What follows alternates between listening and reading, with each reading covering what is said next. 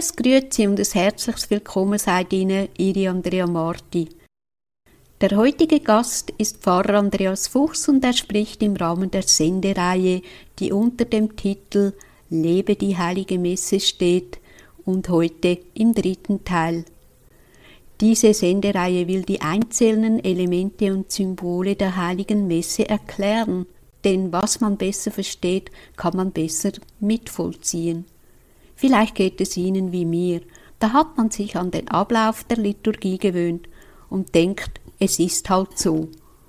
Welche tiefe Bedeutung aber hinter der kleinsten Geste, dem unscheinsten Wort steckt und was jeweils der Ursprung davon ist, da könnten wir keine schlüssige Antwort geben. Pfarrer Andreas Fuchs hat bereits in den vergangenen zwei Sendungen immer wieder die heilige Messe mit der Bibel verknüpft. Heute liegt der Schwerpunkt bei der Thematik des Schweigens während der heiligen Messe und wir freuen uns auf die Gedanken von Pfarrer Andreas Fuchs und ich möchte ihn auch hiermit begrüßen zur dritten Sendung. Ja, grüß Gott. Bevor wir in den dritten Teil einsteigen, hätte ich eine Frage. In der zweiten Sendung haben Sie die Wichtigkeit des Knien in der heiligen Messe schön herausgearbeitet und vor allem war es ein großes Anliegen, so wie Sie geschildert haben, von Kardinal Ratzinger, die Kniebeugen und auch das Knien während der heiligen Messe. Herr Pfarrer Fuchs, aber Wieso verschwanden in den letzten Jahren immer mehr die Knie- und Kommunionbänke aus den Kirchen? Wie kann man diesen Sachverhalt einordnen? der damalige Kardinal Ratzinger hat das auch so ein bisschen angetönt in seinem Buch der äh, Geist der Liturgie, indem er sagt, ja gut, es ist so irgendwie der Gedanke aufgekommen, oder wurde so propagiert und verkündet, ja, der äh, Mensch von heute ist ein aufrechter Mensch, der kniet nicht mehr, der macht sich nicht klein so äh, vor Gott, äh, sondern eben der steht aufrecht und die ursprüngliche Haltung des Christen ist das Stehen obwohl eben es urbiblisch ist. Äh, Jesus hat gekniet und die, die ersten Apostel haben sich hingekniet. Also eben, aber einfach so, das war äh, vielleicht so äh, nach dem Zweiten Vatikanischen Konzil ein bisschen der Gedanke, nein, wir müssen stehen, das ist die ursprüngliche Haltung und, und so das Knien wurde wie ein bisschen verächtlich abgetan oder quasi des aufrechten Christen nicht würdig. Das ist irgendwie eigentlich äh, schade. Eben deshalb betont äh, Papst Benedikt bzw. Kardinal jo äh, Josef Ratzinger ja so sehr, äh, wie urbiblisch das das ist, äh, wie es eigentlich immer in der Kirche auch üblich äh, war, sicher neben dem Stehen, neben dem Sitzen und neben anderen Gästen eben auch das Knien, das ja sogar sich hin legen, diese Prostratio eben, das sich klein machen vor Gott, dass das eben alles dazugehört, also eben, dass da die ganze Fülle eigentlich da ist. Und das ist ein bisschen abhanden gekommen und deshalb hat das äh, Papst Benedikt ihm der Geist der Liturgie auch wieder aufgenommen, um das auch wieder zu fördern, zu merken, eigentlich, äh, wie schön das es ist, äh, eben welche Vielfalt, dass die Liturgie auch in äh, diesen äußeren Gebetshaltungen äh, uns schenkt. Wieso wurden dann trotzdem die Kniebänke aus den Kirchen befördert?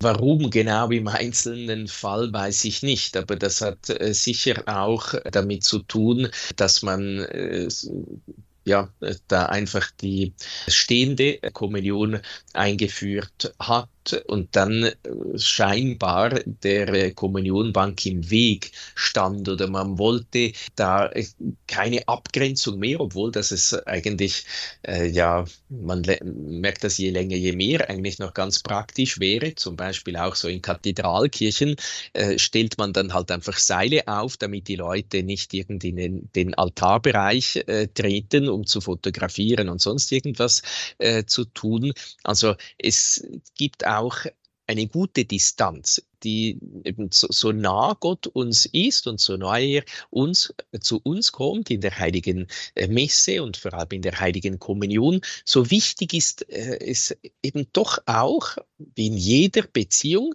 dass man eben auch eine gesunde Distanz hat. Und von, von daher wäre äh, eigentlich eben so eine Grenze, eine Abgrenzung des Altarbereichs der im Normalfall sowieso schon von der Erhöhung des Altarbereichs gegeben ist, aber doch nochmals eigentlich so ähm, eine ja, nochmals eine Deutlichmachung, Moment, hierher und nicht weiter, das wäre eigentlich nicht schlecht, beziehungsweise gerade letzthin in einer Weiterbildung äh, wurde auch gesagt, ja, früher ging man eigentlich äh, durch die Kommunionbank gemeinschaftlich zur heiligen Kommunion. Sicher, es hat die heilige Kommunion jeder persönlich empfangen, aber nicht hintereinander, sondern eben man kniete gemeinschaftlich hin. Äh, und Kommunion heißt Gemeinschaft äh, nicht nur mit Jesus, das in höchster Art und Weise.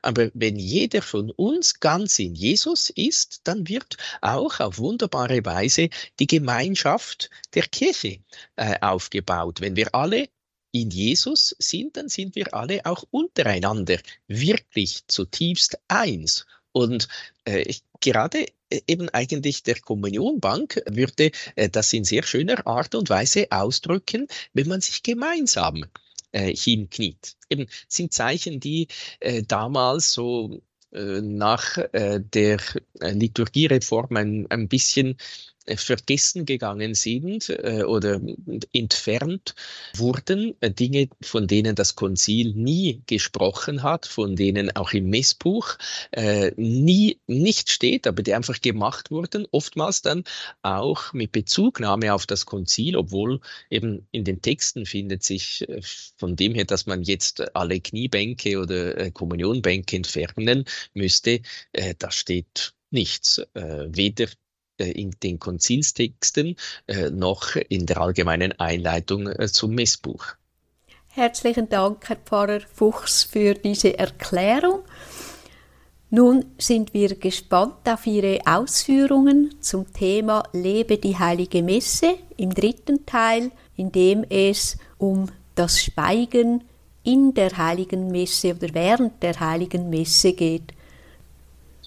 Ja, neben der Verkündigung äh, des Wortes Gottes und den Antworten, den Gebeten, den Liedern äh, und so weiter, gehört zur Liturgie auch das Schweigen, das Stillschweigen. Sicher, äh, Papst Benedikt äh, sagt auch, es muss ein gefülltes Schweigen sein. Es soll nicht einfach sein, ja, aha, jetzt weiß der Pfarrer nicht mehr weiter, deshalb ist es ruhig. Das ist nicht der Sinn des Schweigens, sondern er sagt, von der Liturgie erwarten wir uns gerade dies, dass sie uns die positive Stille gibt, in der wir zu uns selber finden, die Stille, die nicht bloß Pause ist, in der uns tausend Gedanken und Wünsche überfallen, sondern Einkehr, die uns von innen her Frieden gibt uns aufatmen lässt, das Verschüttete Eigentliche aufdeckt. Deswegen kann man Schweigen auch nicht einfach machen, es als eine Aktion unter anderen anordnen. Dann geht er auch auf die Frage ein, ja gut, man kann es nicht einfach machen, es ist nicht eine Aktionspause. Ja, wie kann man dann das Schweigen fruchtbar machen. Und er geht da vor allem auch auf die Stille nach dem Kommunionempfang ein äh, und sagt, das ist eigentlich der Ort jetzt zum Beispiel neben der Gabenbereitung, wo auch Stille eigentlich angesagt wäre oder wo, wo es auch ein geeigneter Ort des Stillschweigens wäre, sicher eben auch in hervorragender Art und Weise nach dem Kommunionempfang. Und da sagt er ihm, der Geist der Liturgie, dies ist in der Tat der Augenblick für eine innere Zwiesprache mit dem Herrn, der sich uns geschenkt hat, für das notwendige Kommunizieren Eintreten in den Vorgang der Kommunikation, ohne die der äußere Empfang des Sakramentes zu bloßem Ritus und damit unfruchtbar wird. Leider stellen sich auch hier häufig Hindernisse entgegen, die diesen an sich kostbaren Augenblick beeinträchtigen können. Die Kommunionausteilung geht weiter mit der Unruhe des Hin- und Zurückgehens, da sie oft im Verhältnis zur übrigen liturgischen Handlung zu lang dauert, hat der Priester hernach das Bedürfnis, zügig mit der Liturgie fortzufahren, damit keine leere Zeit des Wartens und keine innere Unruhe entsteht, wenn manche sich schon zum Aufbruch rüsten. So gut es irgend geht, sollte diese Kommunionstille freilich genutzt und den Gläubigen auch Anleitung zum inneren Beten gegeben werden. Was heißt das? Oder ich habe das mal in Italien erlebt. Da hat der äh, Priester immer nach der Heiligen Kommunion eben noch eine angemessene, relativ kurze Zeit zuerst der Stille des persönlichen Betens gehalten und dann hat er Entweder äh, waren das frei formulierte Gebete äh, oder schon vorbereitete Gebete, eigentlich die Menschen zur dieser inneren Zwiesprache mit Jesus, der nun in der Kommunion in äh, ihren Herzen ist angehalten, angeleitet. Eben das wäre eine schöne Möglichkeit, dass man, dass man merkt, Moment, was tue ich jetzt eigentlich da? Jetzt sollte ich nicht mit dem Nachbar sprechen oder sonst irgendwo herumschauen, äh, sondern jetzt sollte ich mit Jesus sprechen. Und wenn der Priester dabei hilft, ist das eben vielleicht auch so ein erster Schritt zur Anleitung. Wertschätzung der Stille, zur dieser gefüllten Stille. Und eben, er sagt äh, darüber, Papst Benedikt, so ist dann diese Stille nicht ein bloßes Abwarten, bis etwas Äußerliches getan ist, sondern dem äußerlichen Vorgang entspricht ein innerer Prozess.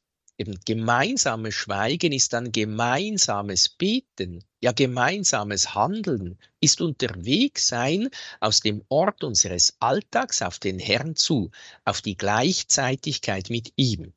Liturgische Bildung müsste es als ihre Aufgabe ansehen, zu diesem inneren Vorgang zu verhelfen, damit die Gemeinsamkeit des Schweigens wahrhaft liturgisches Geschehen und so gefülltes Schweigen werde.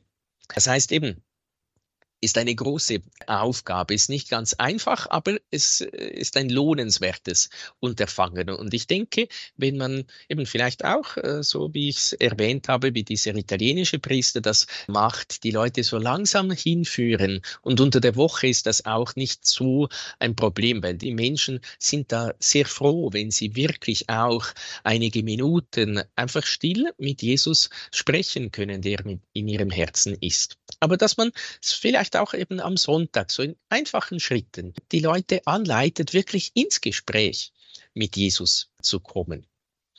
Und dann nennt Papst Benedikt bzw. Kardinal Ratzinger in diesem Der Geist der Liturgie auch noch eine andere Stille, nämlich während des Hochgebietes. Und er sagt da, er hat da schon 1978 einmal gesagt zum Verdruss mancher Liturgiker, dass keineswegs immer das ganze Hochgebet laut gesprochen werden muss. Eben er sagt jetzt 20 Jahre, nachdem er das gesagt hat, also eben das Buch ist, der Geist der Liturgie ist jetzt nicht gerade letztes Jahr herausgekommen, sondern eben ein bisschen früher schon, sagt er, er hofft, dass ein bisschen mehr Verständnis für seinen Vorschlag ist.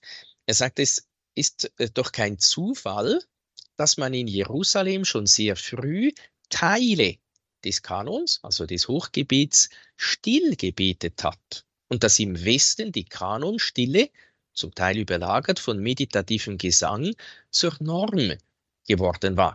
Sicher, er sagt nicht, man muss jetzt das wieder einführen, aber er sagt, mein Vorschlag von damals war, zum einen muss liturgische Bildung erreichen, dass die Gläubigen die wesentliche Bedeutung und die Grundrichtung des Kanons, des Hochgebets kennen.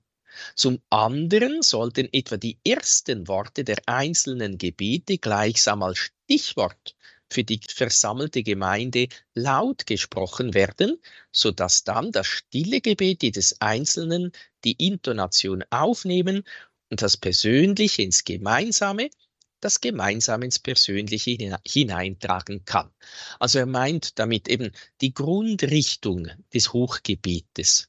Also eben liturgische Bildung heißt zum Beispiel, dass man merkt, aha, das Hochgebet eben, wir werden ja im Laufe dieser Sendereihe noch dazu kommen, das Hochgebet ist das höchste Gebet der Wandlung.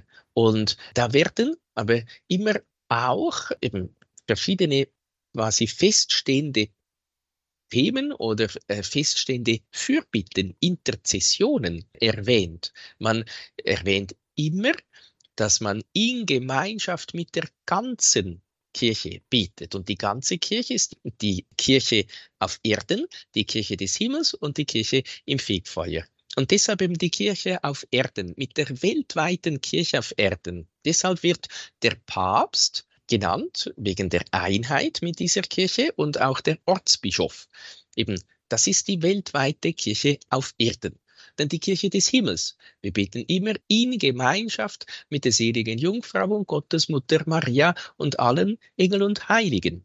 Die werden eben auch ausdrücklich erwähnt, je nach Hochgebet auf verschiedene Art und Weise. Aber wir sind uns bewusst, wir feiern zusammen mit der himmlischen Liturgie hier auf Erden.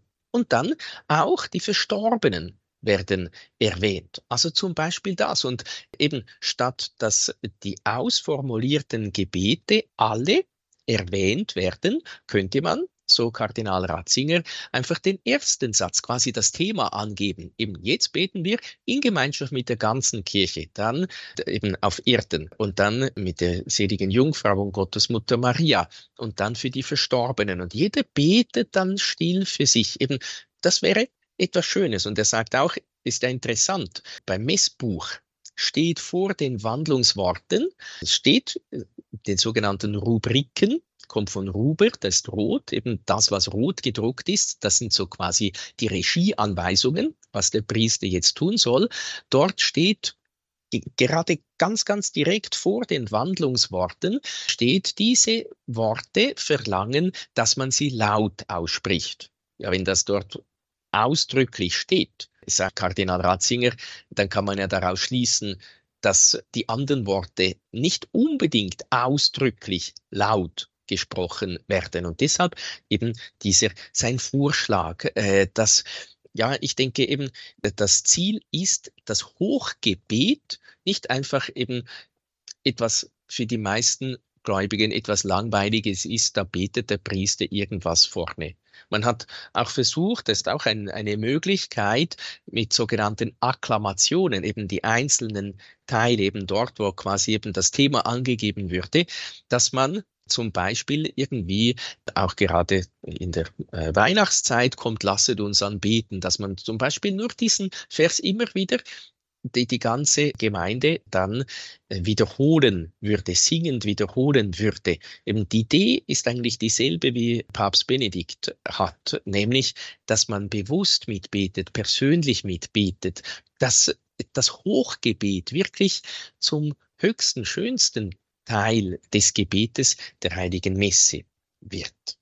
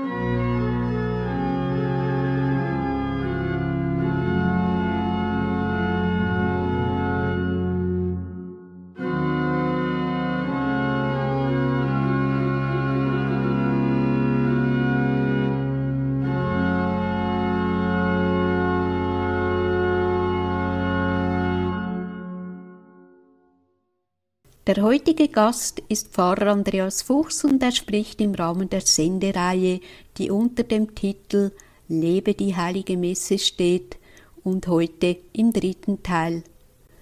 Diese Sendereihe will die einzelnen Elemente und Symbole der heiligen Messe erklären, denn was man besser versteht, kann man besser mitvollziehen. Herr Pfarrer Fuchs, ich würde nochmals gerne auf die Messgewänder zurückkommen. Das haben Sie in der ersten Sendung mit uns behandelt. Es gibt verschiedene Farben, die der Priester trägt. Diese sind mit der Liturgie abgestimmt. Nun, wann wird welche Farbe getragen, Herr Pfarrer Fuchs? Ja, also zuerst, welche Farben, welche liturgischen Farben es gibt. Es ist einerseits weiß bzw. gold, dann rot, violett, rosa, äh, grün, schwarz und blau. Wobei das ein bisschen speziell blau. Also zuerst weiß. Das Weiß ist die Farbe der Reinheit, des Lichtes und der Freude und das wird immer eben an Hochfesten genommen, also wie zum Beispiel an Weihnachten, Ostern oder auch in der ganzen Weihnachts- und Osterzeit, an Festen unseres Herrn oder Gedenktage der Heiligen, die jetzt keine Märtyrer sind, an Marienfesten und, und, und so weiter, an vielen äh, eben sonst heiligen Festen und Hochfesten wie Gründonnerstag oder Fronleichnam, Feste Jesu. Äh, und dann Gold ist einfach noch eigentlich so das noch wertvollere Weiß. Äh, das geht immer dann, wenn weiß ist, kann eigentlich auch Gold getragen werden. Dann Rot äh, ist die Farbe des Blutes, die Farbe der Liebe. Deshalb wird sie immer dann auch genommen, äh, die rote Farbe, äh, wenn es irgendetwas mit Blut zu tun hat, nämlich eben an Aposteln und Märtyrerfesten oder etwas Besonderes mit der Liebe äh, zu tun hat, wie zum Beispiel bei der Ausgießung des Heiligen Geistes an Pfingsten oder meistens bei Firmungen, nicht immer bei Firmungen, also wenn eine Firmung in der Advents- oder Fastenzeit gefeiert wird, dann kommt einfach die Tagesfarbe, also Violett, oder in der Weihnachts- oder Osterzeit äh, kommt dann auch einfach Weiß oder Gold. Und auch am Palmsonntag und am Karfreitag wegen dem Leiden Christi und wegen der Liebe Christi, der sein Blut für uns aus Liebe vergossen hat, ist auch die Farbe Rot man muss sich auch bewusst sein, es gibt immer auch wieder im Laufe der Jahrhunderte Änderungen in der Liturgie und auch Änderungen in der liturgischen Farbe. Also scheinbar ist zum Beispiel früher einmal Pfingsten grün gewesen, weil grün die Farbe der Hoffnung, des keimenden Lebens ist und, und der Heilige Geist eben auch die Fruchtbarkeit, das Leben bringt. Das muss man sich auch bewusst sein. Also dass all diese Dinge der Liturgie oder nicht alle, äh, aber die meisten äh, sind nicht in Stein gemeißelt. Also in Stein gemeißelt ist das Wesen der heiligen Messe, zum Beispiel, dass man Brot und Wein nimmt. Das ist in Stein gemeißelt, das kann man nicht ändern. Aber sonst, wie viele Leuchter man da trägt, wie viele Male man Halleluja singt oder wann man das Halleluja singt und so, das kann durchaus auch immer wieder mal ändern und hat im Laufe der Jahrhunderte wirklich auch immer wieder mal geändert.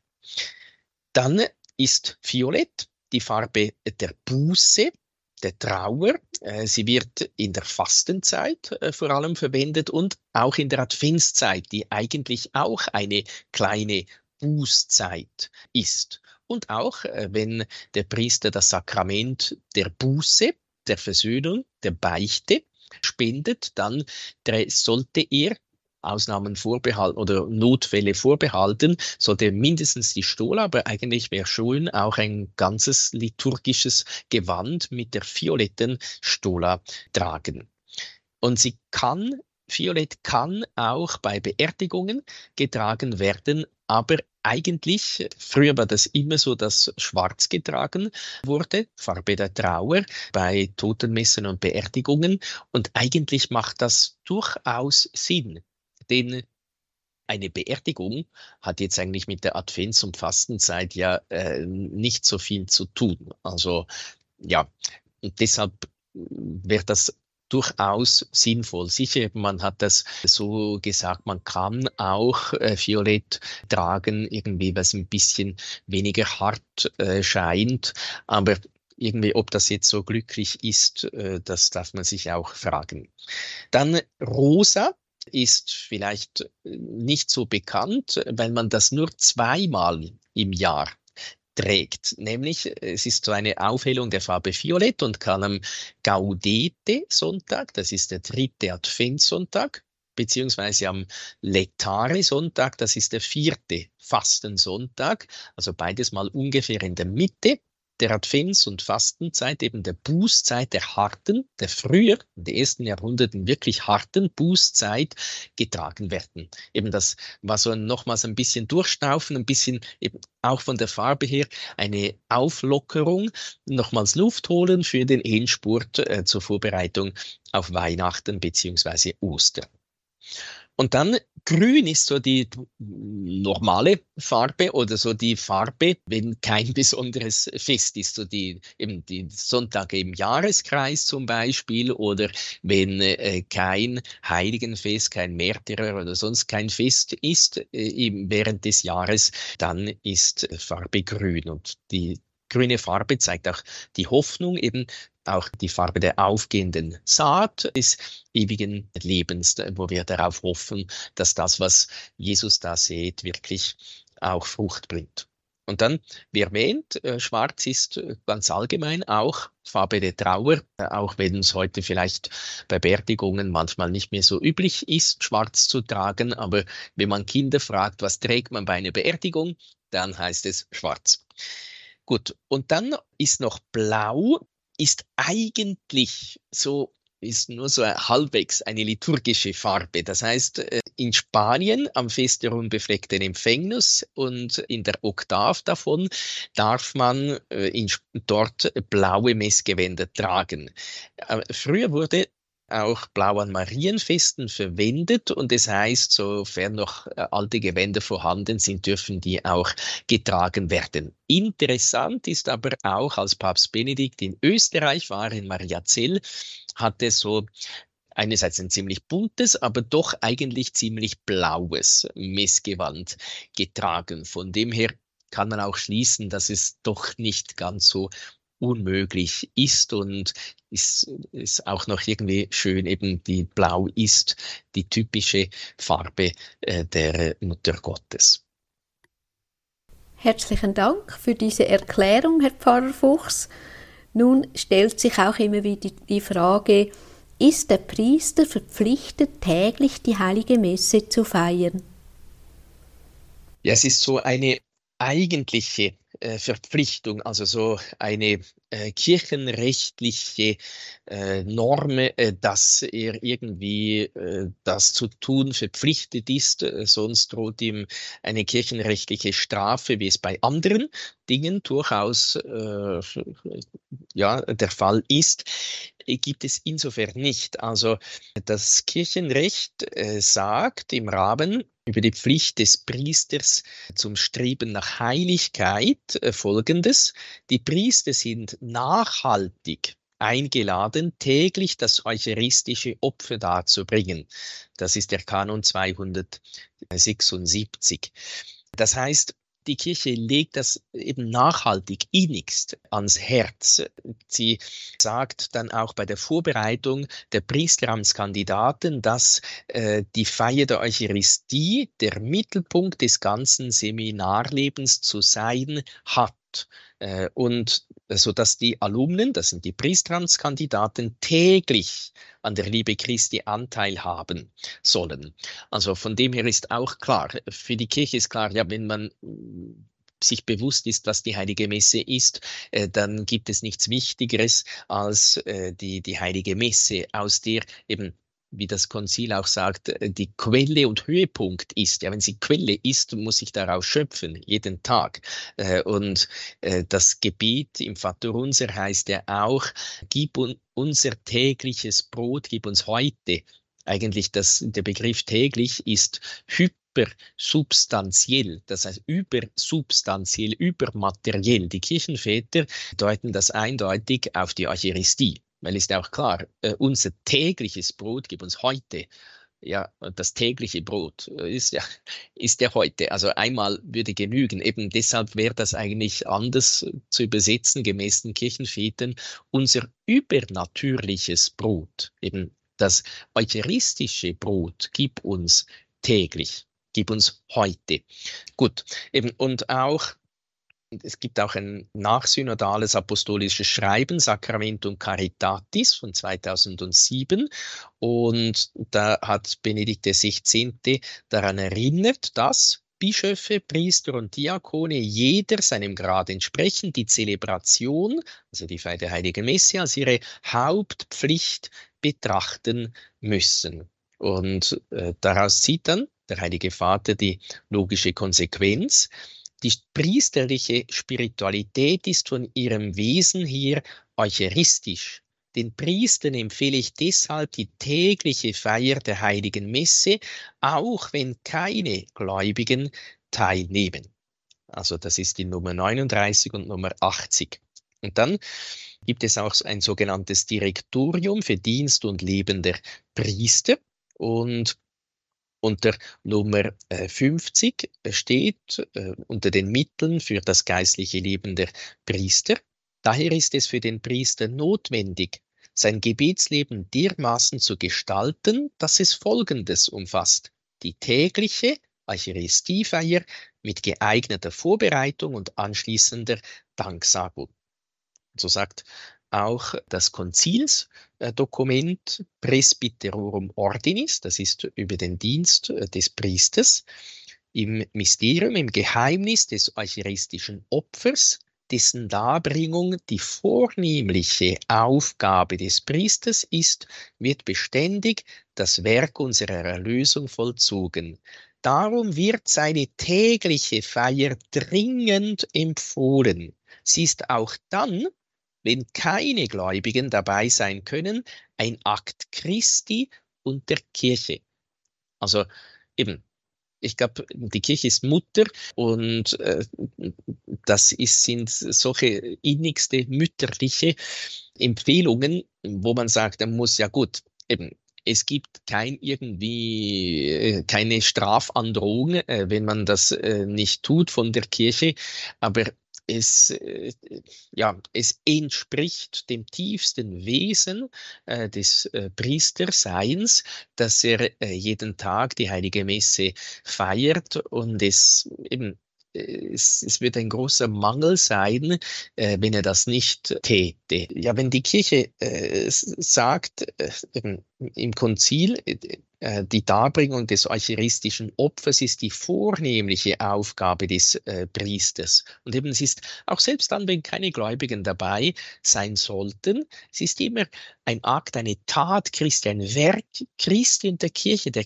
ganzen Kirche, eben der Kirche, des Himmels, des Fegfeuers und auf Erden. Also selbst dann, wenn der Priester alleine die heilige Messe feiert. Wer glaubt, ist nie allein. Und eben gerade da ist er wirklich auch nicht allein, sondern in Gemeinschaft äh, der Heiligen, in Gemeinschaft der armen Seelen, in Gemeinschaft mit äh, der ganzen Kirche. Es geht in der Sendereihe um die heilige Messe. Seit wann gibt es in der heutigen Form die heilige Messe und wo liegen die Wurzeln der heiligen Messe? Man kann, könnte sagen, die erste heilige Messe war das, was Jesus oder die Einsetzung der Eucharistie war am Abend vor seinem Tod, am Hohen Donnerstag. Beim letzten Abendmahl hat äh, Jesus Brot und Wein äh, genommen, äh, diese gewandelt und dann auch gesagt, tut dies zu meinem Gedächtnis. Das heißt, eben, das ist die Einsetzung einerseits der Eucharistie, der heiligen Messe, andererseits auch des Priestertums. Wichtig ist aber auch gut zu unterscheiden, die heilige Messe ist nicht das letzte Abendmahl. Die heilige Messe, das heilige Triduum, wie man auch sagt, die heiligen drei Tage, das heißt vom Hohen Donnerstag, von der Messe beim letzten Abendmahl. Bis zur Osternachtfeier, das ist eine Feier aufgeteilt auf drei Tage. Das heißt, die heilige Messe ist eben das ganze Leben, aber vor allem eben das ganze Leiden, also vom, eben vom Hohen Donnerstag äh, bis zur Auferstehung, äh, bis zur Himmelfahrt. Äh, Im Hochgebet heißt das auch eben, äh, wir feiern den Tod und die Auferstehung deines Sohnes, verkünden seine glorreiche Himmelfahrt und erwarten seine Wiederkunft. Also eben nicht, dass man dann daraus schließt, aha, die heilige Messe ist gleich Abendmahl eben und, und ist, ist, ist äh, ein Mahl fertig. Nein, es ist eben Tod und Auferstehung Christi. Wir bekennen das jedes Mal bei der heiligen Messe. Wenn der Priester sagt, Geheimnis des Glaubens, dann bekennen wir deinen Tod, woher verkünden wir, und deine Auferstehung preisen wir, bis du kommst in Herrlichkeit. Also eben die erste heilige Messe er hat die Hingabe am Kreuz in der heiligen Messe schon vorweg genommen. Die heilige Messe, das ist die Einsetzung dort. Dann sehen wir auch bei den Jüngern, die da nach Emaus gehen, eigentlich die Grundelemente. Jesus verkündet ihnen in einer langen Predigt, der Weg war ungefähr eine Stunde weit mindestens, danach Emaus, erklärt er ihnen die Worte der Heiligen Schrift, er legt das aus und nachher heißt es eben, bricht er das Brot mit ihnen. Das Brotbrechen ist nicht einfach Brot teilen, sondern ist einer der Ausdrücke für die Feier der Eucharistie. Also eben die, die, die Grundelemente äh, der heiligen Messe Liturgie des Wortes, eucharistische Liturgie oder Wortgottesdienst äh, und Eucharistiefeier oder Lehrgottesdienst und Opfergottesdienst, eben die beiden grundlegenden Elemente sind da schon grundgelegt. Äh, dann sagt auch der heilige Paulus im Korintherbrief, äh, wo er über äh, das Herrenmahl, eben die heilige Messe äh, spricht, sagt er auch, ich habe euch weitergegeben, was auch ich empfangen habe. Eben hat es nicht selber erfunden, sondern er hat das auch bekommen und beschreibt dann eben auch, wie Jesus beim letzten Abendmahl Brot und Wein nahm und, und die Wandlungsworte äh, sprach. Also das äh, ist so in der Heiligen Schrift, was wir da an Zeugnissen haben. Dann auch, jetzt kommt mir der Name aber nicht mehr in den Sinn, frühe Kirchenväter, es sind verschiedene, äh, die da schon im ersten und zweiten Jahrhundert von der Heiligen Messe sprechen, den Staatsregierenden zum Beispiel erklären, was die Christen da machen, dass sie da nicht irgendetwas Komisches machen, sondern was da geschieht. Und da sieht man auch ganz klar schon eben die Grundstruktur der heiligen Messe. Und dann natürlich eben auch die weiteren Kirchenväter. Die Kirchenväter sind so die, die großen heiligen Kirchenlehrer der ersten fünf, sechs, sieben äh, Jahrhunderte. Also äh, zum Beispiel der heilige Augustinus, äh, der, der heilige Ambrosius, Gregor von Nazianz, Domitians, Gregor der Große, äh, Johannes Chrysostomus und so weiter. Die sprechen schon ganz klar. So ein gedrucktes Messbuch, ein vollständiges, gab es nicht. Jesus hat den Aposteln kein Messbuch in die Hand äh, gedrückt. Aber es gab dann schon ziemlich bald Sammlungen von Gebeten und die uns eben erhalten geblieben sind, so Sakramentare, eben so Gebete für die Feier der äh, Sakramente. Vergelt's Gott, Herr Pfarrer Fuchs, für diese schöne Erklärung und dass Sie uns heute erneut an der Hand genommen haben und das Geheimnis der Heiligen Messe um weitere Stationen, insbesondere dem Schweigen in der Heiligen Messe, erschlossen haben. Herr Pfarrer Fuchs, dürfen wir Sie zum Abschluss um ein Gebet und den Segen bitten? Damit das Gesagte in unseren Herzen und vor allem in der heiligen Messe fruchtbar wird und wir im Glauben und den göttlichen Tugenden wachsen können. Ja, gerne. Heilige Mutter Gottes, du bist die Mutter der Kirche, die Mutter der Eucharistie. Nimm uns an der Hand und führe uns immer mehr ein in das Geheimnis der heiligen Messe, damit wir immer mehr mit Herz und Verstand verstehen, ergreifen, was da geschieht, ergriffen sind von diesem Geheimnis des Glaubens, damit auch wir immer mehr uns einfügen durch unser Leben in dieses wunderbarste Sakrament, in dieses wunderbarste Geheimnis unseres Glaubens. Und dazu segne, behüte, begleite und beschütze euch der allmächtige Gott, der Vater und der Sohn und der Heilige Geist. Amen. Vergelt's Gott, lieber Pfarrer Andreas Fuchs, für Ihre Ausführungen zum Thema Lebe die heilige Messe. Wir freuen uns auf die nächsten Auslegungen und wir wünschen Ihnen im Weinberg des Herrn im priesterlichen Dienst weiterhin Gottes Segen. Lebe die heilige Messe, die heilige Messe tiefer verstehen und mitfeiern. Das war das heutige Thema der dritten Sendung mit Pfarrer Andreas Fuchs. Es lohnt sich, die Sendung auf Podcast nachzuhören und auch den Link mit Ihrer Familie, Freunden und Bekannten zu teilen, damit auch Ihr Umfeld die heilige Messe besser versteht und die Freude an der Liturgie wieder entflammt. Liebe Hörerinnen und Hörer, mögen die Kirchen bei der Messe mit einem lodernden Feuer der göttlichen Liebe vom Vater durchdringt werden so verabschiede ich mich bei Ihnen allen. Pützi Gott, Ihre Andrea Marti.